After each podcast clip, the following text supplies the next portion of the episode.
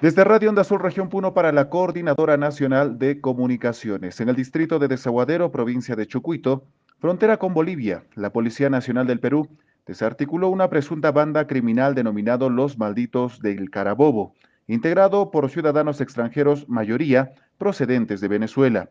El general Marco Antonio Lara Vergara, jefe de la décima macro región policial Puno, mediante una nota de prensa, informó que mediante el plan Operaciones Fortaleza, detuvieron a más de 17 ciudadanos extranjeros que se encontraban en el hostal denominado Cristo Rey.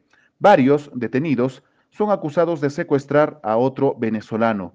De acuerdo a la información dada a conocer desde la policía, y además el personal de la Unidad de Desactivación de Explosivos UDEX Criminalística y el representante del Ministerio Público, se halló siete granadas de guerra, tres pistolas y municiones, además de una media color plomo, conteniendo en su interior 35 cartuchos con descripción 38 de revólver, además de ocho celulares de diferentes marcas.